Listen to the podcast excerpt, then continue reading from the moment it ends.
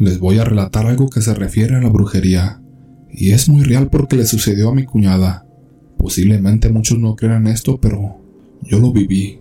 Por eso puedo afirmar que el mal enviado por este tipo de acciones es verdad, y puede llegar a causar estragos irreparables en las personas. Ella se llama Elena, y le pasó esto hace como 10 años, y hasta la fecha no quedó bien. En ese entonces había un señor que a ella le gustaba. Este tenía una carpintería y ella iba a verlo muy seguido. Sin embargo, cada vez que regresaba de ese lugar le faltaba un pedazo de su cabello. Ella no nos decía nada, pero nosotros notábamos que le faltaba un trozo de su pelo cuando regresaba, cosa que nos parecía rara que él hiciera eso. Finalmente lo comprobamos, ya que tiempo después ella inexplicablemente empezó a ponerse mal. En las noches gritaba muy feo y se retorcía en su cama. Tenían que rezar para que pudiera volver a la normalidad y dormir un poco. Así pasó un tiempo y un día ya por la tarde, de repente empezó a gritar. Se retorcía horrible y hablaba cosas extrañas que no se le entendían porque su voz era rara, muy gruesa como la de un hombre. Unas vecinas al verla así vinieron a la casa con un sacerdote para que le rezara y echara agua bendita. Con eso estuvo tranquila por unos días pero después gritaba muy feo en las noches. Parecía como si tuviese algún fuerte dolor, pero los médicos no le hallaban ningún mal. Hasta que un día, mi suegra ya desesperada la llevó con un brujo. Después de revisarla, este señor dijo que ella había sido víctima de un mal, y que era muy fuerte, ya que había sido enterrada en algún lugar. Alguien le estaba haciendo daño. Luego dijo que podía ayudarla, pero que les costaría caro ya que este mal estaba muy avanzado. Aceptaron pagar lo que el brujo pedía. Luego vino a la casa y se bañó en jugo de limón y licor. Después entró al cuarto donde ella dormía. Tras revisar toda la habitación descubrió que debajo de la cama se escuchaba como un hueco en el piso. Luego dijo que el mal estaba ahí. Entonces, abrieron un agujero y debajo del piso encontraron un frasco en el que había una muñequita de yeso, con el pelo que aquel señor le quitaba cuando ella iba a visitarlo. Además, ese frasco contenía velas negras, rojas y verdes, chiles secos junto con algunos gusanos que le estaban causando aquel terrible dolor, lo que estaba volviendo loca a mi cuñada. Después de sacar todo eso, el brujo le pasó una gallina negra por todo su cuerpo. Cuando se la estaba pasando, la gallina murió de forma extraña, quizás porque absorbió todo el mal que ella traía. Luego quemaron todo lo que había en ese frasco junto con la gallina. A los días de haber hecho todo eso, el hombre que le hizo el daño murió. Pero lo peor ocurrió cuando el hombre murió, porque ella desapareció un día después en la noche. Mi suegra de nuevo fue a ver al brujo porque no la encontraban. Él dijo que un espíritu malo se la había llevado. La buscaron en muchos lugares y pasó más de un mes sin tener rastros de ella. No aparecía por ningún lado, hasta que una señora dijo que ella la vio en una finca abandonada, y cuando fueron a buscarla, ahí la encontraron. Sin embargo, ella no hablaba ni podía caminar y ya no se podía valer por sí misma. Pensamos que quien se la había llevado era el espíritu del hombre que le hizo el mal, y aún después de muerto, quería hacerle daño y lo consiguió.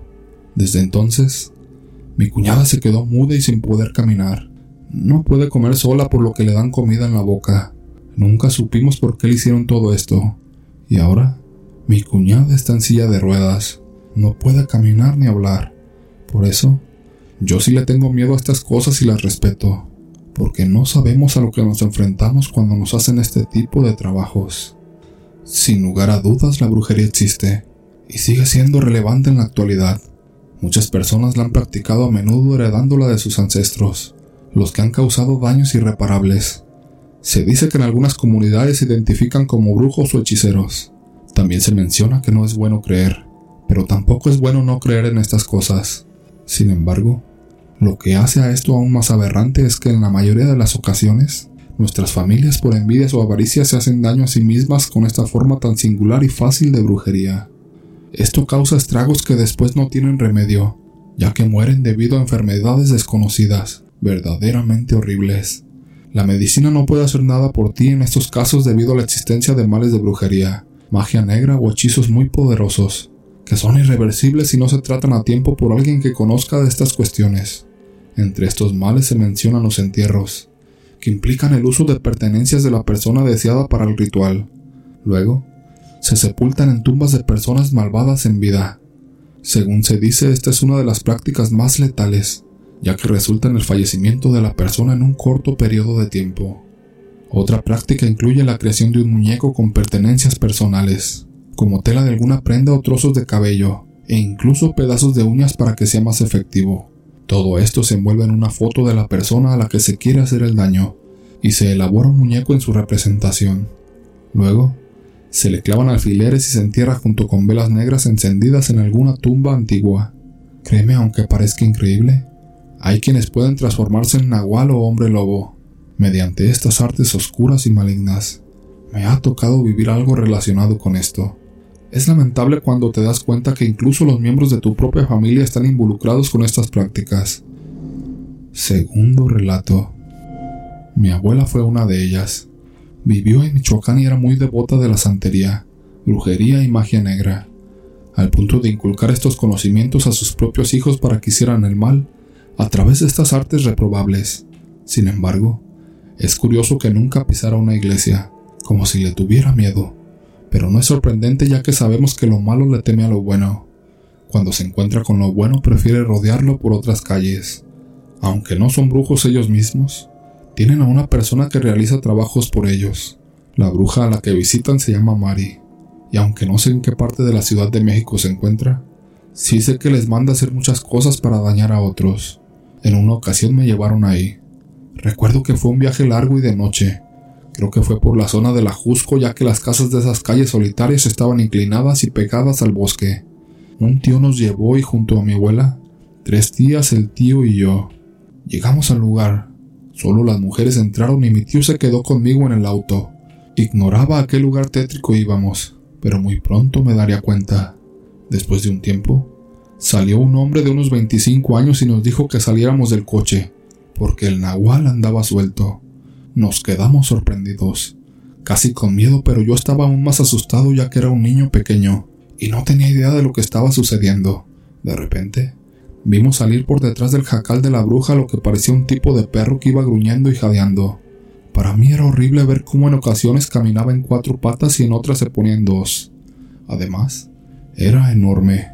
Un minuto después escuchamos un fuerte aullido que me erizó la piel y me hizo agacharme en el asiento trasero del coche. Desde entonces, creo en estas cuestiones de brujos, nahuales y hombres lobo, porque yo lo vi con mis propios ojos. Sin duda, se trataba de un brujo que había tomado esa forma a través de la brujería. Esta bruja ha tenido una influencia significativa en la familia de mi padre. Como mencioné antes, les ha hecho realizar una gran cantidad de acciones. Incluso enterraban dinero que había sido manipulado. Imagino que esto se hacía para que alguien le fuera mal en el trabajo o económicamente. También les mandaba enterrar lenguas de vaca o toro. Mi abuela cortó una imagen con la foto de mi papá y la colocó en una de ellas. Luego la fue a enterrar. ¿Con qué propósito? No lo sé. Pero lo cierto es que días después de eso mi papá fue arrestado y pasó 20 años en prisión sin haber hecho nada. Les cuento esto para que se den cuenta de hasta qué punto puede llegar la gente para dañar a los demás, incluso a su propia familia. Ahora, al recordar esto me doy cuenta de que aquellos muñequitos parecían tener vida propia, ya que los vi moverse al colocarlos en el bolsillo. Debían llevarlos en una bolsa de la camisa o algo que estuviera en contacto con su pecho, para protegerse de las personas a las que querían perjudicar por las noches. La familia de mi papá, es decir, mi abuela, mis tíos y mis tías, conocen muy bien a esa bruja, ya que acuden a ella con frecuencia para que les ayuden a causar daño a otros, e incluso a nosotros mismos. Lo sé gracias a un primo que visitó a esa bruja. Me contó que en la pared de la casa de esa señora hay fotos de toda mi familia.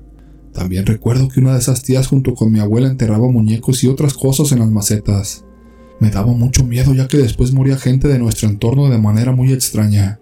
Esa fue la razón por la que decidimos alejarnos de todos ellos. Ahora estamos en una mejor situación económica y de salud. Mi papá ya salió de la cárcel, y ellos algún día tendrán que enfrentar las consecuencias de todo el mal que han causado y que siguen causando.